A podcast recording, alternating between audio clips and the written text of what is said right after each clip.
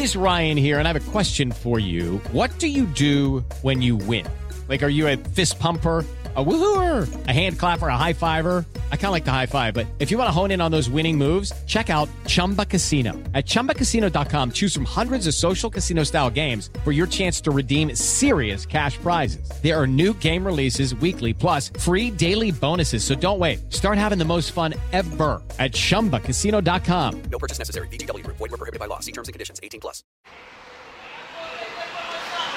Olá, Piotr, boa tarde para você, boa tarde a todos que estão acompanhando a TV Jovem Pan News. Olha, a situação aqui na Zona Leste é como de outras regiões aqui de São Paulo. Muito fluxo no metrô, as pessoas é, estão usando o metrô porque os ônibus estão parados. Existe uma expectativa, vou adiantar para vocês agora e para quem está acompanhando a TV Jovem Pan News, os empresários entraram em um acordo com o sindicato. Eu estou em contato permanente com o sindicato e também junto com a prefeitura de São Paulo. Então, adiantando para quem, para a audiência da TV Jovem Pan News, os empresários é, que tomam conta dessas pelo menos 12 empresas que estão paralisadas, essas, essas empresas, é, esses empresários, na verdade, entraram em acordo com o sindicato. Essa reunião está acontecendo nesse momento aqui em São Paulo. O prefeito Ricardo Nunes também está em reunião nesse momento, está acertando os detalhes dessa tratativa para encerrar a greve. Tudo indica que no final da tarde de hoje essa greve vai ser encerrada. Mas eu conversei agora com uma fonte do sindicato que já me confidenciou que eles entraram em um acordo sobre aquele retroativo de 12,47%.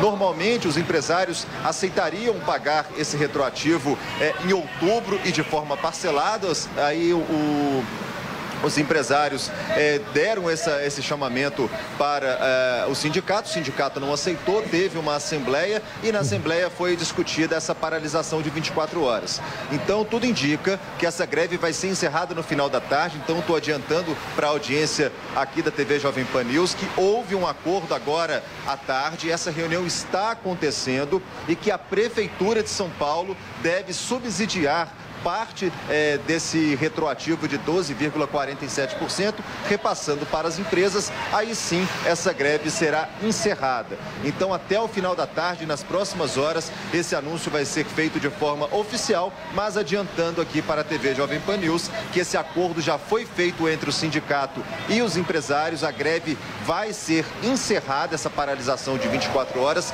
e tudo deve voltar à normalidade amanhã. Mas ainda esse reflexo deve ser sentido até o final da tarde. A gente está aqui no, na estação do Tatuapé do metrô, muito ambulante. A gente até fica com um pouco de dificuldade para falar com vocês aí do prós e contras, mas a gente mostra também como está a situação aqui da Radial Leste. Para quem está acompanhando, essa paralisação pegou toda a cidade de São Paulo de surpresa. Mais de um milhão e meio de pessoas ficaram sem transporte público hoje. Pelo menos 12 linhas ficaram completamente paralisadas. Tudo por causa desse retroativo que não foi aceito pelo sindicato, já que os empresários queriam pagar esse retroativo de 12,47% de forma parcelada e somente começando a primeira parcela em outubro, o sindicato não aceitou, já que o sindicato eh, chegou num acordo de que essa parcela de 12,47% desse retroativo deveria ser paga agora a partir de junho. E em maio também teve uma negociação que também não foi acertada. Então a gente já passando para vocês que a situação é bem caótica ainda no centro de São Paulo. A gente saiu do centro aí perto da Avenida Paulista para chegar aqui na região do Tatuapé. Nós gastamos quase uma hora para chegar. Então mesmo uhum. é, com um trânsito bastante intenso, os motoristas estão tendo muita dificuldade. A gente percebe também, ô Piotr, que tem vários fiscais da CET em vários pontos da capital auxiliando no trânsito, uhum. mas a gente sabe, quando não tem transporte público, imagina só, um milhão e meio de pessoas dependendo do transporte público, usando o aplicativo. O aplicativo hoje, o preço está nas alturas. O táxi Sim, claro. também, a mesma coisa. Então, as pessoas com bastante dificuldade. Então, para adiantar, essa greve deve ser encerrada até nas próximas horas. O prefeito Ricardo Nunes, que está em reunião na prefeitura nesse momento com todo o setor de transporte, deve comunicar o fim da greve no final da tarde e a prefeitura vai subsidiar parte desse retroativo, repassando às empresas de ônibus. A gente lembra que o prefeito Ricardo Nunes, no começo do ano, ele disse que não deixaria aumentar as passagens de ônibus e agora tudo indica com esse subsídio da prefeitura, uhum. novas negociações podem acontecer e vai que pode acontecer também até um possível aumento da tarifa aqui em São Paulo. Mas a prefeitura está intermediando tudo, empresários e sindicatos estão reunidos nesse momento, mas já entraram um acordo para pagar esse retroativo de 12,47%. Lembrando que um milhão e meio de pessoas estão prejudicadas por conta dessa paralisação na maior cidade do país. Piotr.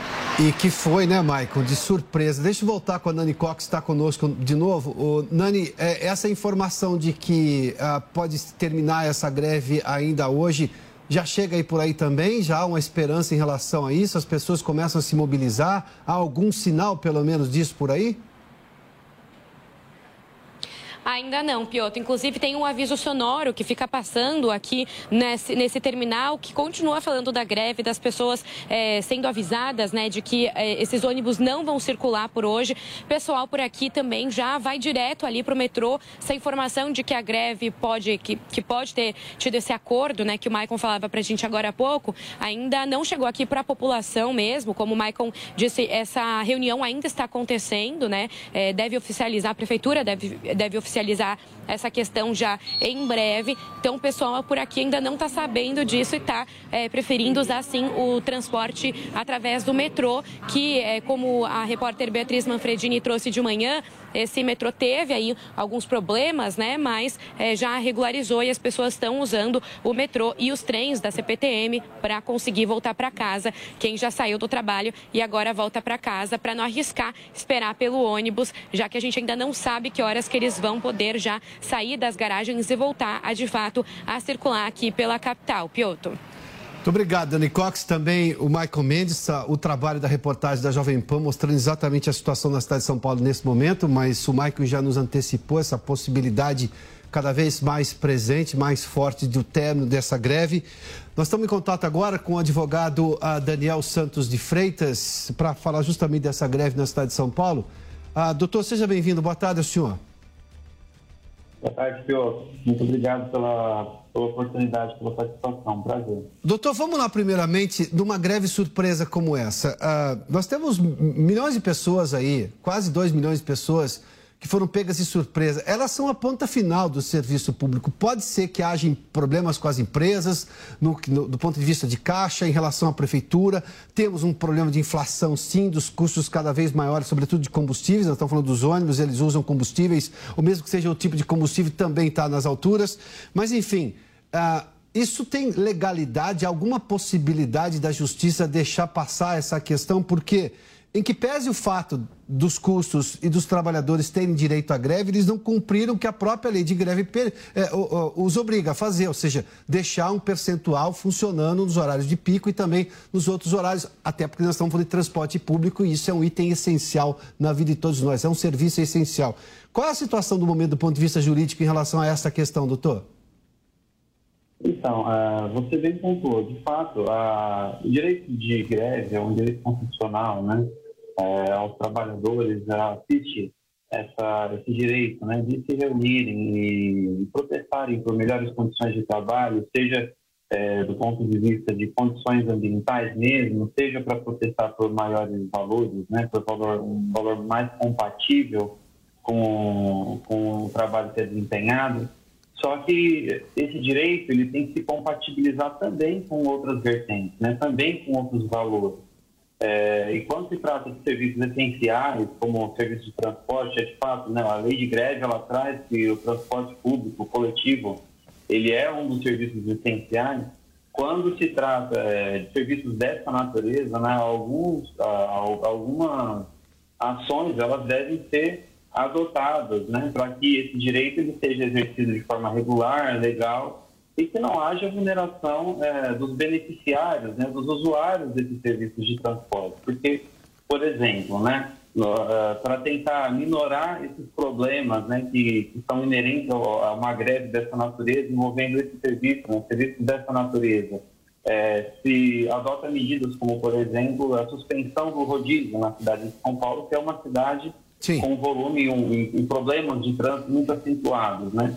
Mas eu, me ponho a pensar é, como ficam né, aquelas pessoas que moram nas áreas mais marginalizadas, com pouco acesso né, de transporte público, ou nenhum uhum. acesso de transporte público, e por condições né, é, inerentes a essas áreas periféricas, as pessoas também nem dispõem de, de transporte é, particular, não tem sua moto, não tem seu carro para ir trabalhar, é, que geralmente trabalham né, no centro da cidade, a maioria dos trabalhos estão focados lá, né? Então, é, por conta desses fatores, né, pessoas uhum. que são usuários desse tipo de serviço que é essencial é, e de outros fatores como problemas de trânsito numa cidade desse tamanho, uhum. é que se deve esse direito de greve né, ser exercido com base em uma certa proporcionalidade, né, e não de forma desarrazoada. Nesse sentido, né, uma um critério essencial é você notificar os usuários com um período, é, ah, uma doutor, margem de tempo hábil. Né? Então, vamos a esse, porque nós temos então pelo menos duas ilegalidades não ter avisado com antecedências, é o que o senhor está mencionando agora, não foi avisado, foi uma greve surpresa, e não cumprir o mínimo necessário que a própria lei exige de funcionamento por se tratar de um serviço essencial. No caso, é 80% da frota nos horários de pico e 60% isso, nos demais horários. É isso, né? Então, isso. quer dizer, são, são duas irregularidades aí que o sindicato a da categoria cometeu. Sim. A princípio, sim, né? É, essa questão do, do, do, tempo, né, de antecedência do horário, seriam 72 horas, né? Tá. Então, por exemplo, se há alguma, se há alguma, alguma intenção de greve nesse sentido, de protestos, né, nesse sentido, há que se avisar com 72 horas de antecedência tá para que quem é, use desses serviços, né, faça uso contínuo desses serviços, possa se programar como comentei, por exemplo, dessas pessoas que moram em áreas mais periféricas, mais marginalizadas, e o acesso a transporte público é complexo, não mora, por exemplo, perto de metrô.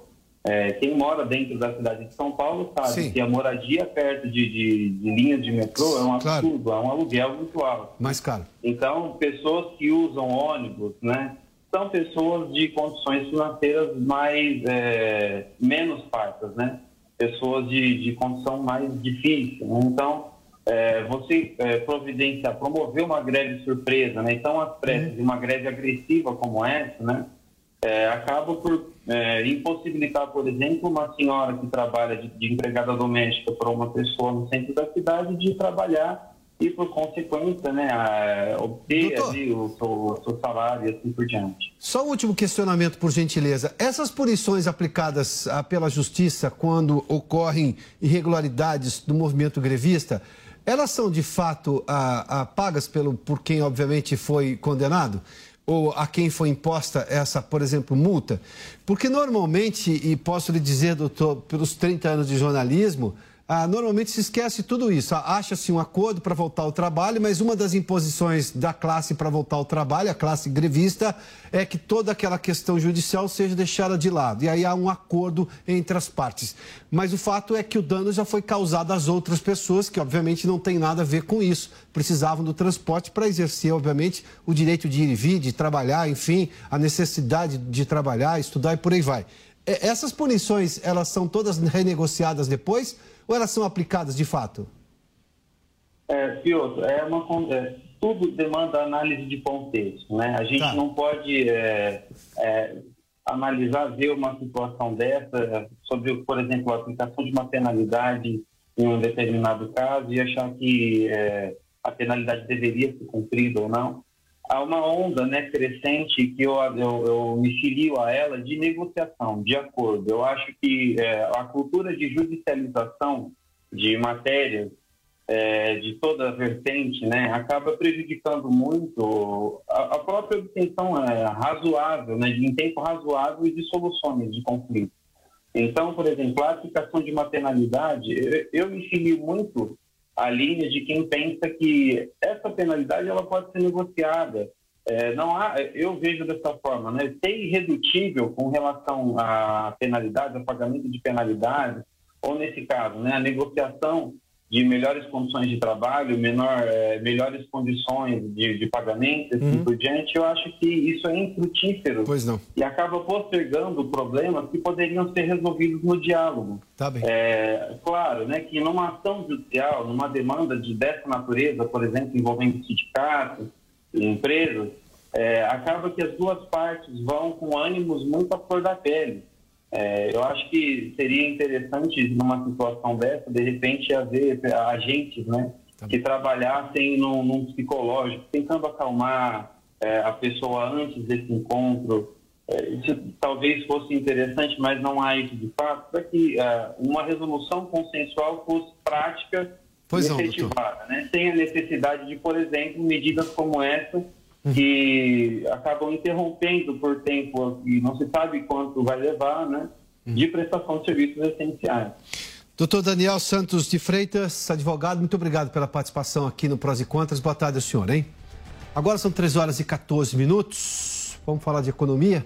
Recebemos aqui dos nossos estúdios a nossa comentarista Camila Abdelmalak. Camila, boa tarde, seja bem-vinda. Boa tarde. Ah, vamos lá, porque a gente tem informações do dólar que disparou nesta semana. A cotação hoje também oscilou bastante, teve bastante volátil, né? Chegou aos 5,15, mas depois baixou um pouquinho mais. ao redor de 5,13. Tá, mas vamos ver o comportamento até ontem para a gente agregar a informação de hoje. Está aqui a cotação do dólar do dia 7 de junho, que era de 4,87, e a gente vê justamente esse gráfico dessa escalada no valor do dólar, ou seja, de valorização do câmbio contra o real, 4,89 no dia 8, dia 9 foi a 4,91. Aqui nós estamos vendo uma, uma, uma alta sim, mas altas assim muito pequenas. Até 4,98. Ontem a gente teve 5,11, hoje E- bateu os 5,15. E nesse momento, R$ 5,14. A gente tem um movimento de perda de força do real desde a semana passada pela incerteza em relação à condução das contas públicas com as medidas de desoneração dos combustíveis que são, estão sendo discutidas no Congresso, não pelas medidas em si, mas pelo fato de que os investidores ficam um pouco parcimoniosos com os penduricalhos que podem surgir, por exemplo, na discussão da PEC dos combustíveis. E também tem a questão do cenário internacional, a iminência da elevação da taxa de juros nos Estados Unidos. E desde sexta-feira, isso começou a pegar o mercado financeiro com mais força. A gente vê uma realização no mercado acionário e um movimento de valorização do dólar por conta do tal do risco da recessão, Pioto. Os investidores estão com medo de que a elevação dos juros nos Estados Unidos vai ser tão forte e tão relevante que possa causar uma, causar uma recessão econômica nos Estados Unidos. Recessão quer dizer que as empresas podem vender menos, então se ele está com ações daquela empresa, ele vende agora, que está no momento, digamos, de alta, com a previsão de que elas vão cair ainda mais, né? Exatamente. Vamos lá, temos, temos informações do mercado agora, Felipe? Bom, o dólar a Camila falou, mas a gente tem um outro dólar aqui também. Não, exatamente, 5,14, uma alta de 0,49 e a bolsa está caindo aqui no Brasil a 0,65, 101.935 no Ibovespa. Nós estamos rumo aos 100 mil pontos, é isso? Exatamente. Esse é o temor do mercado financeiro por aqui. O que estava ainda sustentando uma queda não tão relevante aqui no Brasil eram as empresas do setor de petróleo, porque a gente tem um movimento de valorização do contrato futuro do petróleo tipo Brent, tocando 124 dólares nessa manhã, por conta justamente é, da questão da oferta global. A gente tem a retomada da demanda chinesa e, em conjunto, um período de férias nos Estados Unidos que sinaliza que a demanda vai aquecer por lá. Então, tem uma preocupação com a cotação do barril do petróleo, Pioto. que mexe nas, pra- nas economias do mundo inteiro. Aliás, nós estamos vivendo uma das situações que lá na frente isso será estudado pelos acadêmicos das escolas de economia do mundo inteiro, mas nós temos uma, uma série de situações. A pandemia em si, todo o contexto dela que ainda traz uma série de problemas. A retomada da pandemia, uma informação que Camila aqui falou por várias vezes. Houve falta de investimento durante a pandemia, sobretudo na geração de petróleo. Houve a retomada, aumentou a demanda. Isso tudo antes da guerra, não cheguei na guerra da Ucrânia ainda, tá? Houve uma retomada, obviamente uma demanda maior, não tinha investimento, não houve investimento durante a pandemia, não tinha tanto petróleo, o petróleo já subiu. Veio a guerra da Ucrânia, os analistas internacionais é, todos erraram enormemente em relação ao tempo da guerra. Aliás, os dois participantes da guerra também, a Ucrânia e a Rússia, provavelmente também erraram no tempo da guerra. E com isso nós temos este agregador também da guerra. E aí as economias do mundo inteiro, os modelos de contenção da inflação não estão dando conta, é isso, né? E agora a gente tem uma combinação perigosa que os investidores estão monitorando, especialmente no Brasil, com essa questão da desoneração do preço dos combustíveis através da tributação. Talvez isso não chegue pelo risco da correção dos preços pela Petrobras. A combinação dessa taxa de câmbio do dólar acima dos 5,10 com o preço do barril do petróleo acima dos 120 é uma combinação perigosa, Pioto. Pois é, aliás, há pouco o Viga trazia informação de que a Petrobras está olhando, inclusive, agora para o cenário nacional, porque tem uma discussão do ICMS, obviamente já foi aprovado no Senado, mas com uma série, não diria penduricários, mas com uma série de benesses para os governos estaduais, o que compromete ainda mais o repasse por parte da compensação que o governo federal teria de fazer a, digamos, a privação de receita dos estados. Eles não estão dando muito. Os estados não puseram a mão no bolso. Quem vai colocar a mão no bolso é o contribuinte do governo federal, ou seja, é o governo federal. Mas, enfim, temos essas questões também. Camila, só isso temos? Tem mais alguma informação? Ah, tem o petróleo. Vamos ao petróleo, claro, estamos aqui. Estamos falando do petróleo, vamos mostrar aqui o gráfico do petróleo. Aliás, está aqui, olha. Vamos para o dia 6, já estava alto, hein? 119,99. 121, 123. No dia 9 chegou a 122, quando teve uma pequena redução aqui. Mas nós estamos, ontem, por exemplo, dia 13 a 122 dólares e 36 centavos. É, eu não gosto de falar de expectativa porque a gente não está num cenário normal para fazer expectativa. Normalmente, quando se faz expectativa econômica, já é difícil porque muita coisa pode acontecer. Agora nós sabemos que muita coisa realmente vai acontecer. Mas tem expectativa para esse, esse petróleo sub, continuar subindo ainda? Chegar aqui na casa dos 130, alguma coisa assim? Sem dúvidas, Piotr. A gente vê analistas no mercado internacional cogitando a possibilidade, igual aconteceu lá no ápice do conflito no leste europeu, do barril do petróleo tocar os 150 dólares. Mas o que parece mais provável, pelo menos nas próximas semanas, é ao menos os 130. A OPEP, que é a Organização dos Países Exportadores de Petróleo, colocou mais oferta, aumentou ali é, o nível de produção, mas o fato é que muitos desses países não estão com capacidade de produzir e atingir a meta que foi aumentada pela OPEP de produção de petróleo. Camila, obrigado, viu? Agora são 4 horas e 20 minutos. O IBGE finaliza nesta quarta-feira as inscrições para quem quer trabalhar no censo 2022. Acompanhe a reportagem agora de Marcelo Matos, que como você pode concorrer a uma dessas 48 mil vagas. O IBGE finaliza nesta quarta-feira, dia 15 de junho, a abertura das vagas para o concurso para recenseador do Censo Demográfico de 2022. Ensino nível fundamental completo em todos os estados. São 48 mil vagas. As inscrições são gratuitas e devem ser realizadas então até o dia 15 através do site do IBGE, portanto, lá na página .gov.br. O recenseador, esse cargo, ele fará as entrevistas. Nós lembramos lembramos que em 2020 ah, era para acontecer o censo. Em razão da pandemia, isso não aconteceu. A função do censo, conhecer o Brasil em todos os seus estados, ela tem uma função pública, porque, de acordo com a população, crianças, adultos, todas as políticas são distribuídas, como saúde, educação, segurança, daí a sua importância.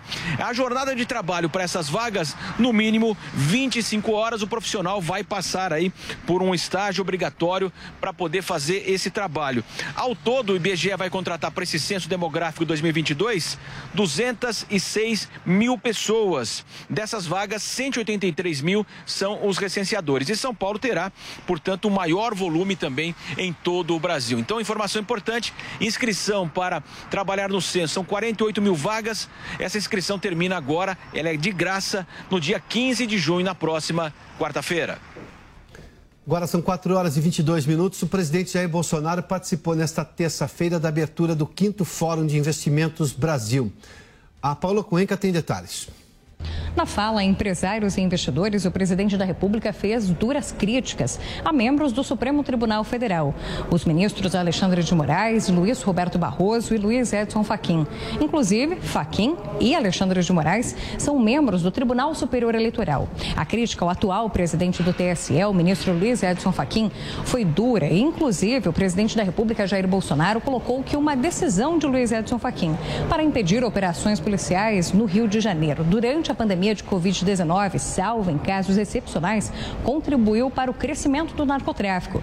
E também o presidente da República voltou a fazer correlações entre o ex-presidente Lula, seu principal adversário nessas eleições, e o ministro que hoje preside o TSE. Os morros do Rio, onde o Faquin diz que a polícia não pode entrar, nem sobrevoar helicópteros, está cheio de fuzil. Virou lá um, um refúgio da bandidagem do Brasil todo. Parabéns, ministro Faquim. Tremenda colaboração com o narcotráfico, com a bandidagem de maneira geral. É justo, meus senhores. O ministro Faquim, o que tirou o Lula da cadeia e está à frente do processo eleitoral, é justo ele se reunir há 10 dias com 70 embaixadores. Temos uns 15 aqui. É justo o ministro Faquim reunir com 70 embaixadores e falar para ele de forma indireta que eu estou sulapando a democracia no Brasil. E quando aparecer o retrato do final da apuração no primeiro turno, peço que seus respectivos chefes de Estado reconheçam imediatamente o resultado das eleições. O cara não sai na rua nem para tomar um, uma pinga no botequim. O presidente Jair Bolsonaro ainda disse que Luiz Roberto Barroso interferiu nas atividades do Poder Legislativo enquanto havia ainda uma comissão especial para analisar a proposta de emenda à Constituição que tratava do voto impresso. Disse Bolsonaro que depois de uma visita de Barroso aqui ao Congresso Nacional, toda a formação dos membros desta comissão especial sofreu alterações, o que teria sido determinante para que então essa PEC não tivesse sido aprovada aqui no Congresso Nacional. Além disso, o presidente da República voltou a afirmar que acredita ter vencido as eleições ainda no primeiro turno em 2018, que Aécio Neves teria vencido as eleições em 2014, quando na ocasião Dilma Rousseff foi eleita presidente da República, e ainda mencionou que ele acredita que aqui na América do Sul existe uma espécie de cabeça de bode que faz com que diversos governos tenham governantes mais ligados à esquerda na política. Além disso, quem também discursou foi o ministro da Economia, Paulo Guedes. Ele deu uma visão bem pessimista a respeito de como fica a economia mundial. Paulo Guedes mencionou que existe um mar turbulento em ação e que ele não tem uma previsão de melhora no curto prazo. A partir de um cenário de pandemia de Covid-19, guerra entre Rússia e Ucrânia e também uma pressão no lado ocidental, por conta de um crescimento da economia asiática, agora com uma reconfiguração das cadeias produtivas, o Brasil poderia ter sinais positivos para investidores, já que possui vantagens logísticas e também por boas relações com diversos países. Porém, o ministro da Economia, Paulo Guedes, apontou que essa reconfiguração das cadeias produtivas vai gerar inflação alta, crise para outros países no mundo e, inclusive, a recessão. De Brasília, Paola Cuenca.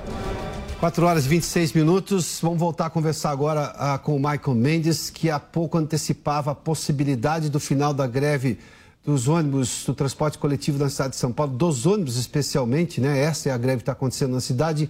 Maicon, está confirmado isso? Tem novidade em relação à possibilidade do acordo dos trabalhadores da prefeitura e também das empresas de ônibus? Exatamente isso, Piotr. Boa tarde para você novamente. Boa tarde para quem está acompanhando a programação da TV Jovem Pan News fim da greve dos motoristas e também cobradores de ônibus na cidade de São Paulo. A gente já havia antecipado aquela entrada que eu fiz aqui com vocês, eu já tinha antecipado que a reunião estava acontecendo, o prefeito Ricardo Nunes estava na prefeitura, ainda está na prefeitura nessa reunião com todo o setor de transporte e os empresários entraram em um acordo com o sindicato. Jovem Pan Sempre que algo nos emociona, nossa primeira reação é compartilhar com quem gostamos. Essa é a receita de sucesso do restaurante Trebiquieri, recomendando e sendo recomendado há mais de 10 anos. Venha nos visitar. Reservas pelo telefone 11 3885 4004 ou no nosso site trebiquieri.com.br. Como está a economia e qual o impacto dela na sua vida? Acompanhe a análise em tempo real das movimentações do mercado financeiro. É durante o Headline News. Você não pode perder.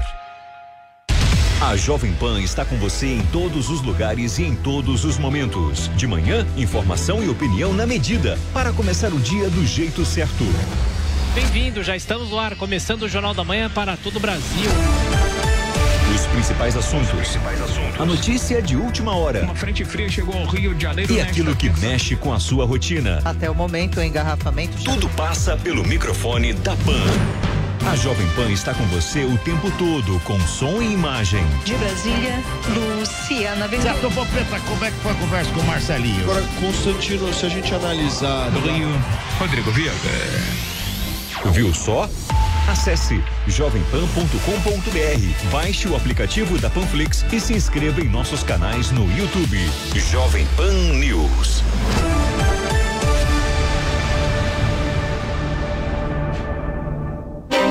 Copa Mundial da FIFA Qatar 2022 na Jovem Pan.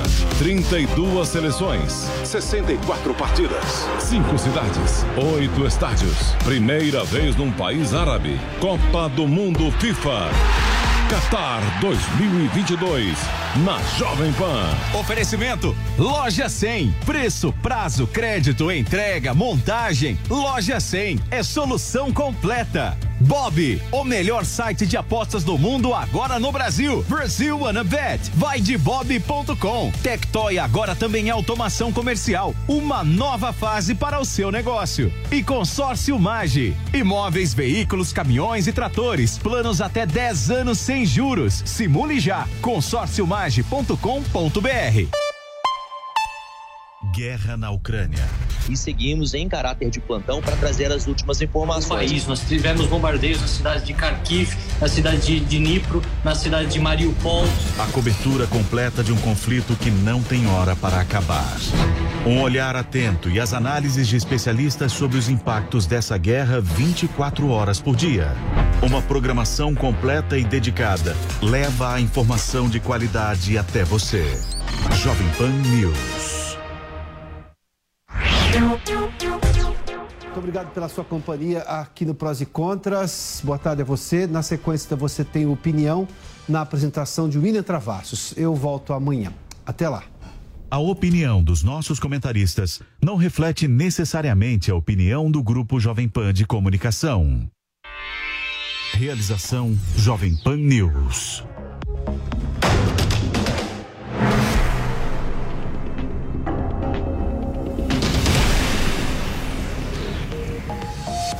Estamos começando o programa Opinião. Eu sou William Travassos. A partir de agora, os principais temas com a contribuição, a análise de Marco Antônio Costa e Fábio Piperno são os comentaristas PAN. Muito boa tarde, senhores. Os senhores estão bem? Boa tarde, tudo, tudo certo, bom, William? Tudo bom, Marco, Então, beleza, rapaziada. Prontos então para mais um desafio?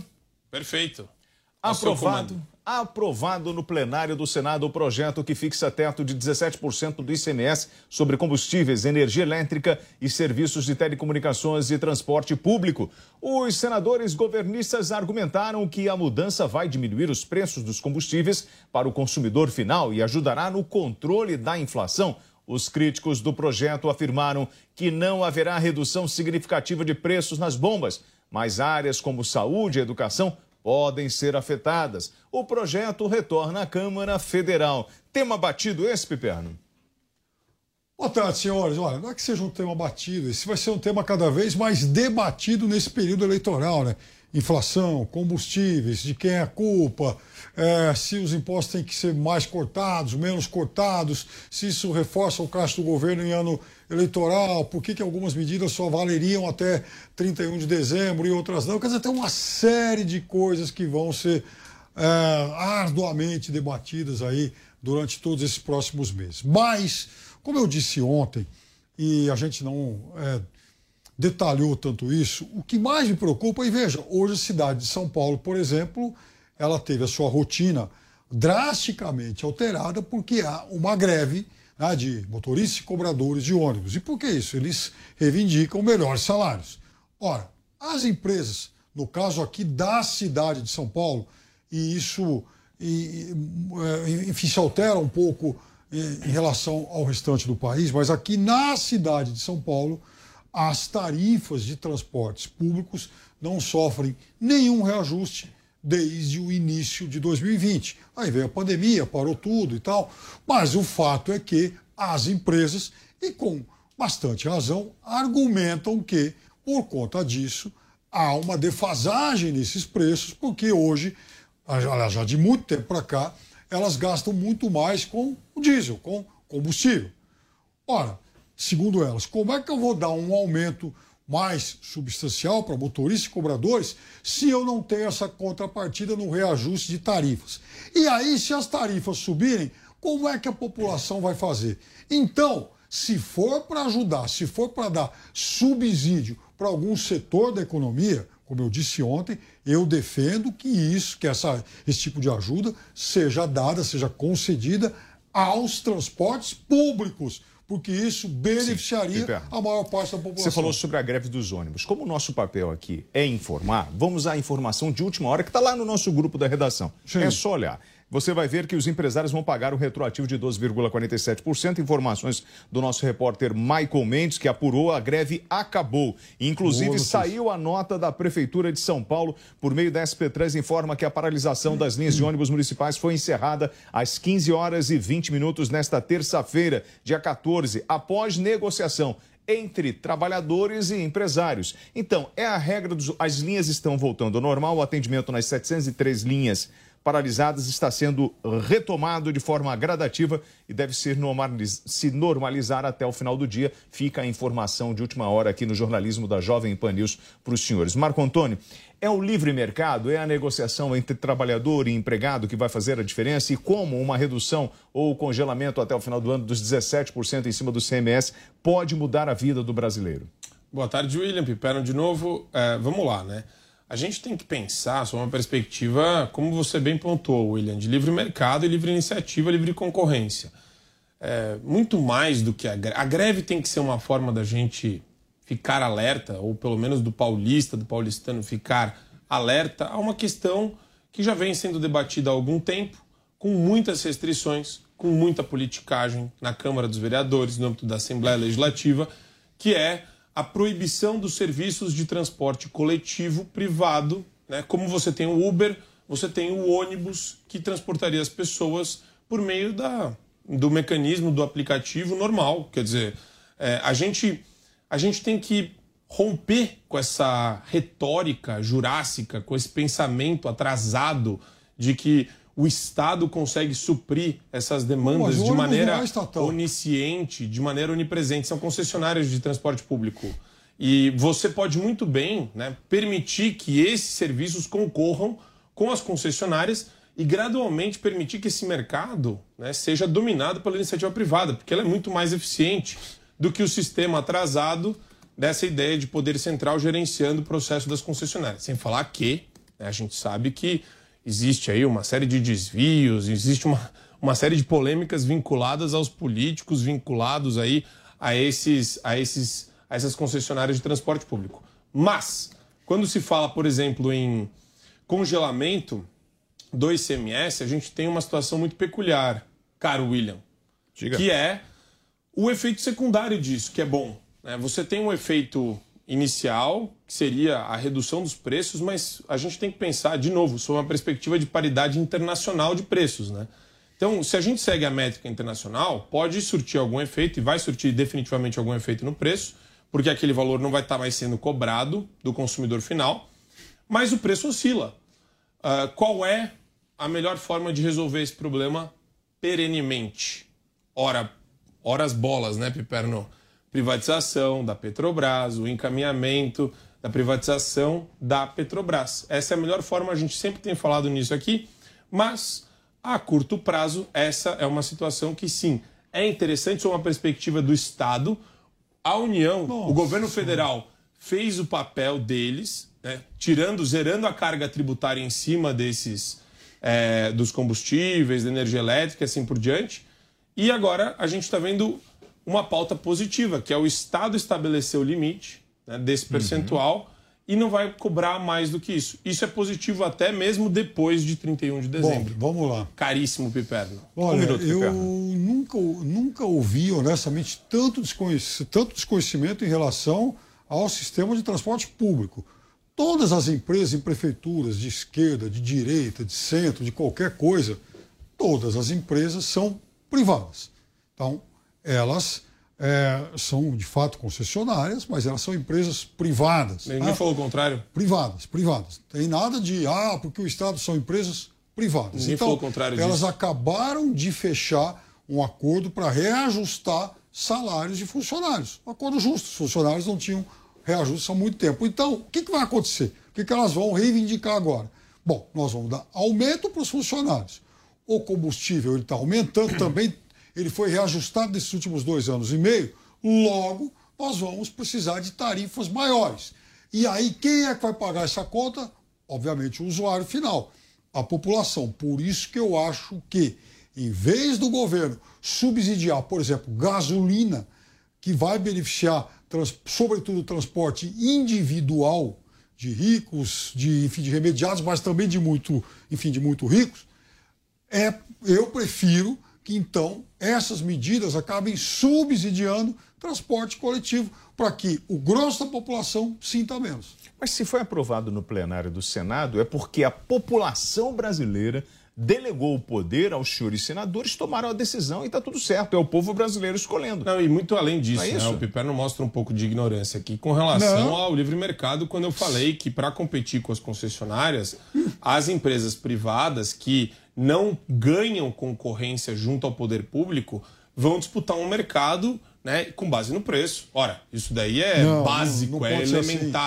Agora, ele não quer que Não, seja assim, não, não, porque não. a mentalidade, ser. a mentalidade é Não. jurássica, a mentalidade Imagina, é tá falando- atrasada, é é uma mentalidade nunca- Marco, é que de você gente que acredita que pisou. o poder Eu central que você já tenha andado Já, de ônibus na sua vida. Já, várias Ah, vezes. Opa, Acho que mais do que você, Poxa, inclusive. Não, não, Gente, não. não, falar não, desse Olha, jeito. eu vou falar um negócio eu vou falar, é tão simples, é que nem ser contra Uber, meus amigos. O cara é Ninguém contra Uber. Ninguém é contra Co- Uber. Que é? bobagem. É a mesma coisa. Você tem O os sistemas de transporte funcionando. Coletivo, Eu, por da mesma de Uber forma que você cá. tem a concessionária. Lógico, o transporte coletivo ele existe com Uber ou sem Uber. Ele vai continuar existindo. Mas ele gasta dinheiro com diesel. O diesel está muito caro. Se é para subsidiar gasolina, eu prefiro que se subsidie diesel para transporte público e também para transporte de caminhoneiro. Os senhores já O diesel já observaram tá zerado. que o combustível aumentou, o custo de vida está mais alto, mas nós não tivemos uma grande mobilização nacional. A população não foi para a rua, como por exemplo no ano que não acabou, 2013,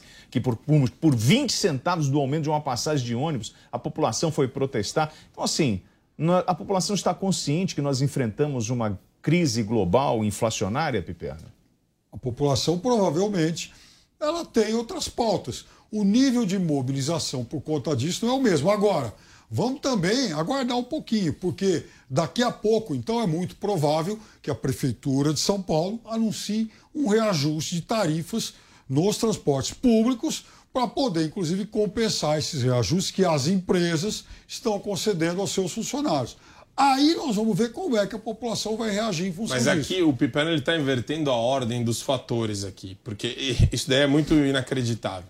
Não. Vamos lá. Primeiro, a gente tem a questão tributária, que é positiva. Aceita que dói menos, Piperno. a bobagem questão isso, tributária que ela é positiva, Bobagem. especialmente por conta da situação que o país está vivendo hoje. Isso. Segundo, Até dia 31 de quando dezembro, a gente gente? fala em concessionárias de transporte público, sim, estamos falando, de um, estamos falando de um vínculo que existe entre as empresas com a prefeitura, com, às vezes, o governo do estado.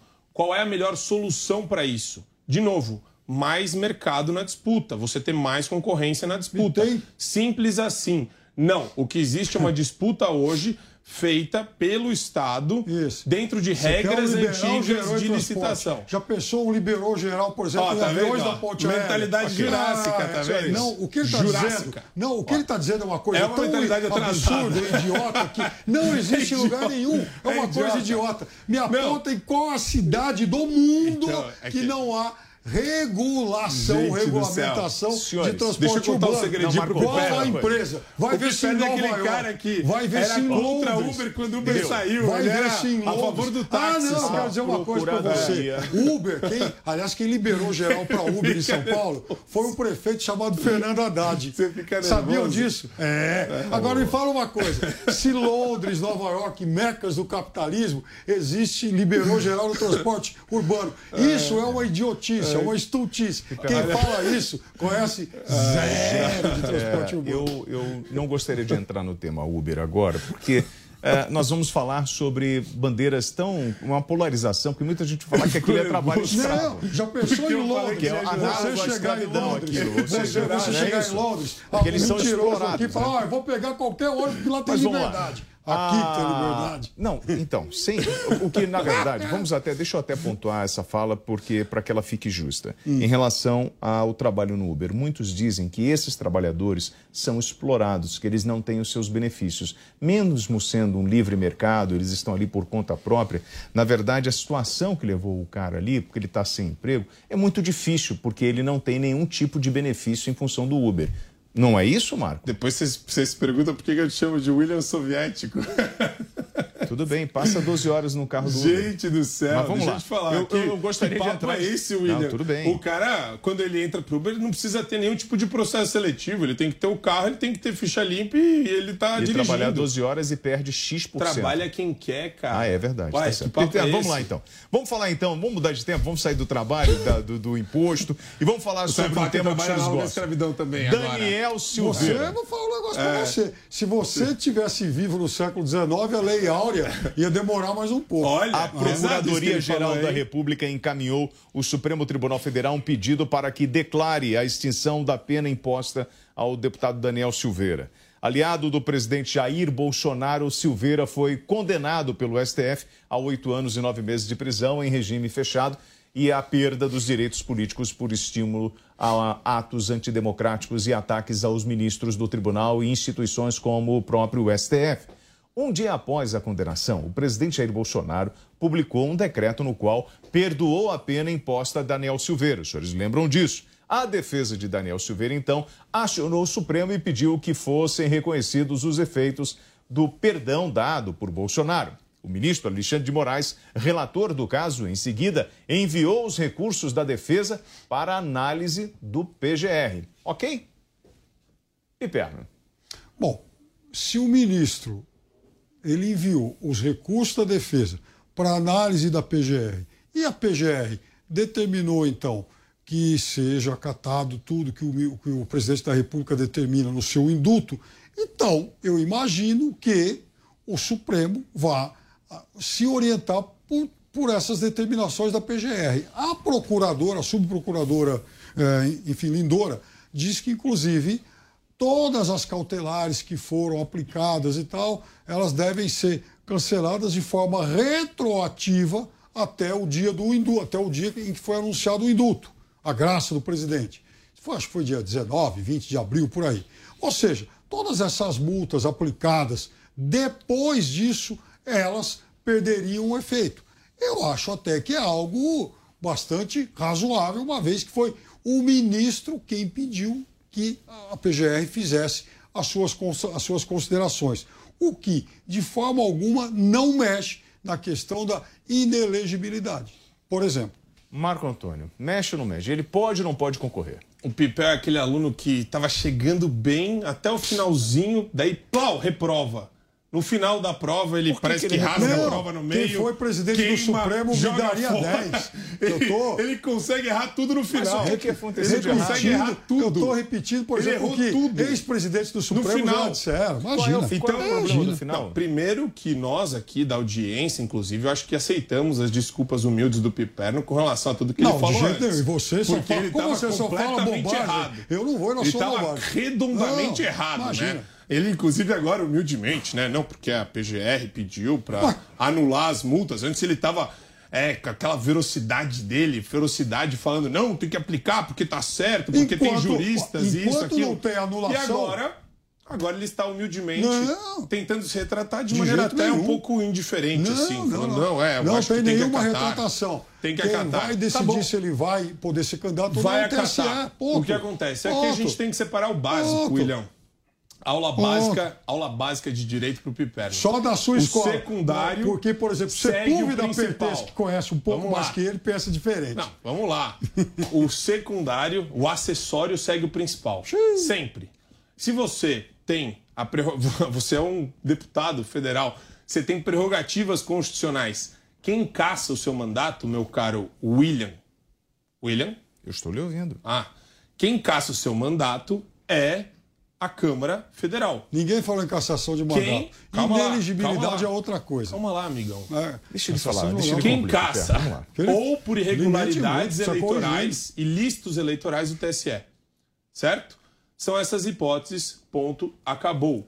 Quando você vê, por exemplo, essas teratologias malucas que aconteceram com a Dilma, isso é totalmente inconstitucional, isso é errado. A gente não pode tomar isso como praxe, como costume jurídico no nosso país.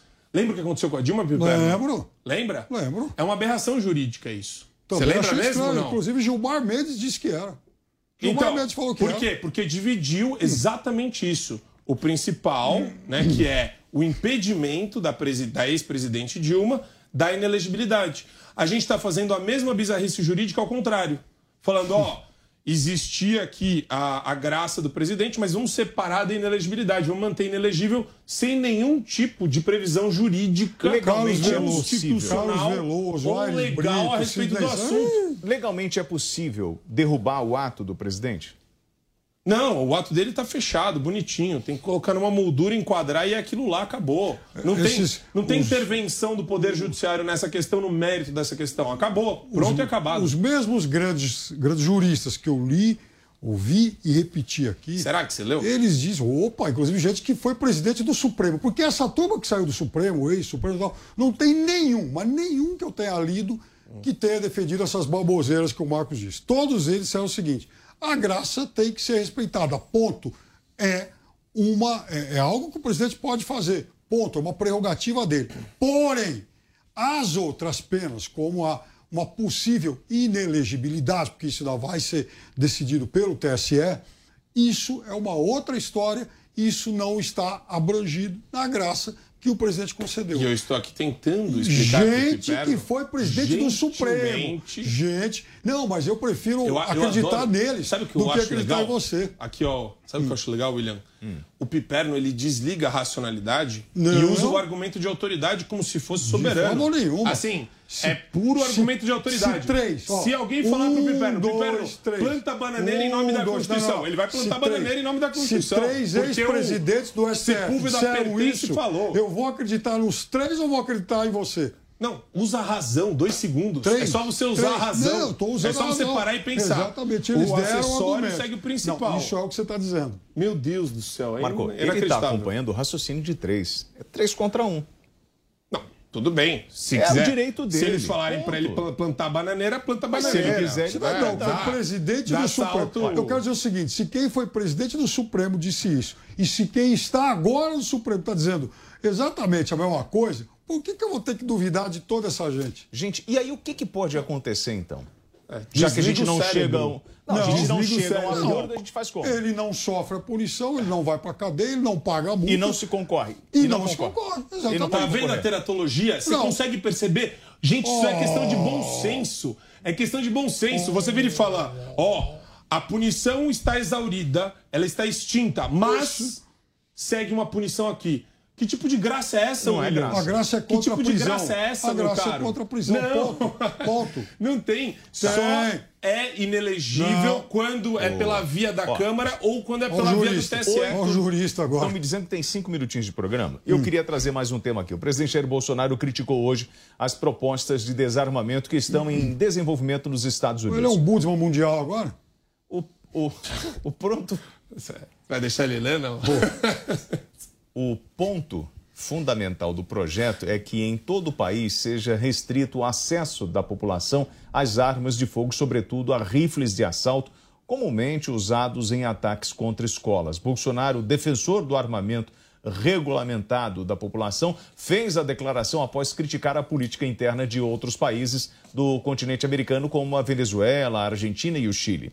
Abre aspas. Seria muito bom para nós, esses três países, com mais oito que fazem divisa conosco, com, conosco, fossem prósperos, mas tem aqui, na América do Sul, parece uma cabeça de burro que força a gente para o lado esquerdo. Fecha aspas, afirmou Bolsonaro.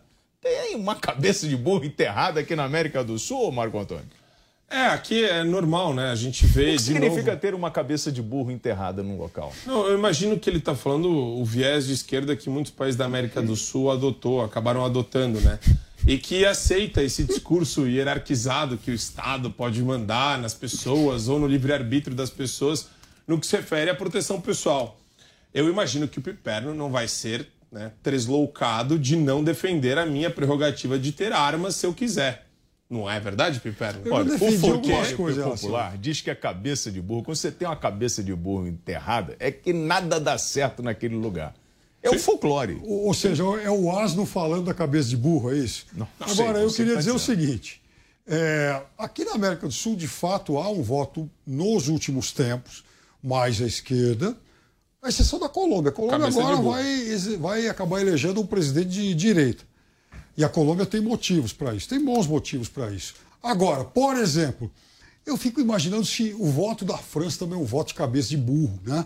Porque agora o, quem está, enfim, polarizando com o, lá o, o, o senhor presidente Macron, que para a extrema-direita brasileira é um esquerdista, é alguém de fato não de é? extrema esquerda. Não Ah, é? não vou nem perder tempo com isso. E se o Mélenchon, adversário do Macron, ouvir que o Macron é um cara de esquerda, nossa, acho que ele vai espernear. Ah, a Espanha deve ser cabeça de burro, Portugal, Alemanha, todo mundo cabeça de burro. Fora o Biden que andaram dizendo que era de esquerda também. Ah, não. Esse então, Rael. Ah, não. Então tá cheio de cabeça. Ou seja, Austrália. A Austrália também agora ganhou um cabeça de burro. Ninguém é de esquerda pro Piperno. Só tem cabeça de burro. Ninguém é de esquerda, gente. Olha, Austrália é cabeça de burro. Estados Unidos, América do Sul, a Ah, maior Piperno, parte da Europa. pelo amor de Deus. Todo mundo é cabeça Mas de vocês burro. não acreditam que é possível, por exemplo, nos Estados Unidos, senadores é, debaterem justamente essa compra de arma por menores de 21 anos? Isso não é um tema relevante a ser Claro é. discutido nos Estados Unidos, Marco? Eu acho que é uma questão que sim pode ser pautada na discussão. É, eu entendo que eles usam como parâmetro a bebida alcoólica, né? a ingestão de bebida alcoólica. Se você só pode ingerir bebida alcoólica com 21 anos, por que, que você pode comprar arma com 18? É, é uma discussão, acho válida, acho interessante, mas eu acho que interfere direto numa, na- na- no direito que eles têm de acordo com a segunda emenda e é, é- é- acho que é soberano, quer dizer, lá eles têm isso daí pautado de uma forma muito principiológica. O, o começo da sociedade americana surgiu com essa ideia de que, poxa, eu tenho a prerrogativa de me armar é, desde que eu atinja a maturidade, e se a maturidade era 18 anos, é muito difícil você retroceder nesse sentido. Então, eu, eu acho, mesmo assim, eu acho a discussão válida. Mas o que o- os senadores republicanos, alguns republicanos e muitos democratas querem é interferir diretamente na liberdade das pessoas que já têm armas e começar a fazer uma espécie de busca e apreensão nesse sentido, que é algo temerário. É justo debater. Eu acho o debate é justo. Agora, justo tirar as armas das pessoas é um assinte. E eles vão mudar. É totalmente vão errado. apertar as restrições, inclusive pessoas com antecedentes criminais. com totalmente histórico- ditatorial. Com histórico de violência. Não, com tudo bem problema mexer em questão de histórico. Essa- essas pessoas não, até porque é uma sociedade traumatizada O que por não- essas não, Mas, mas a sociedade não tem que ter regras. E é isso que, inclusive. Não tem que ter regras na sociedade. Ah, Claro que tem tem regras, meu caro. tem regra. regras no âmbito estadual e no âmbito federal. Agora, o que eu tô colocando aqui é o seguinte: as armas que as pessoas já têm, o governo não pode tocar nelas, não pode nem chegar Olha, perto o programa delas. Opinião vai Essa é ficando por aqui. Os comentários de Marco Antônio Costa e Fábio Vamos Perna. fazer o ranking das cabeças de esquerda, Estados Unidos, América do Sul. A opinião dos nossos comentaristas não reflete necessariamente a opinião do Grupo Jovem Pan de Comunicação. Realização Jovem Pan News. Jovem Pan News. Os pingos nos is. Os pingos nos is. Política, economia e a análise das notícias do dia em um bate-papo com o time de comentaristas que não tem medo de dizer a verdade. Os pingos nos is. De segunda a sexta, na Jovem Pan News. Assista a programação completa da Jovem Pan News na palma da sua mão. São mais de 60 mil usuários únicos por dia. E já ultrapassamos um milhão de cadastrados e downloads. E você? Tá esperando o que para acompanhar os melhores conteúdos ao vivo e on demand? Acompanhe a programação 24 horas por dia com a opção de reproduzir o vídeo em segundo plano enquanto navega pelo seu celular. Baixe na sua loja de aplicativos e assista onde você estiver. É de graça. Informação, esporte e entretenimento 24 horas por dia. Assista a Jovem Pan News na sua TV por assinatura pelo canal 576 na NET, Claro TV, Sky e DirecTV Go, pelo canal 581 na Vivo TV ou pela Oi Play. E acompanhe também nas parabólicas. Fique bem informado na Jovem Pan News.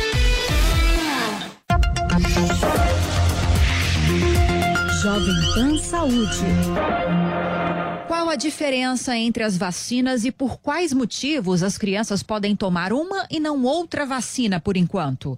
O doutor Hamilton Robledo, pediatra da rede de hospitais São Camilo de São Paulo, esclarece. A da Pfizer, ela tem uma dose, é um terço da dose, né?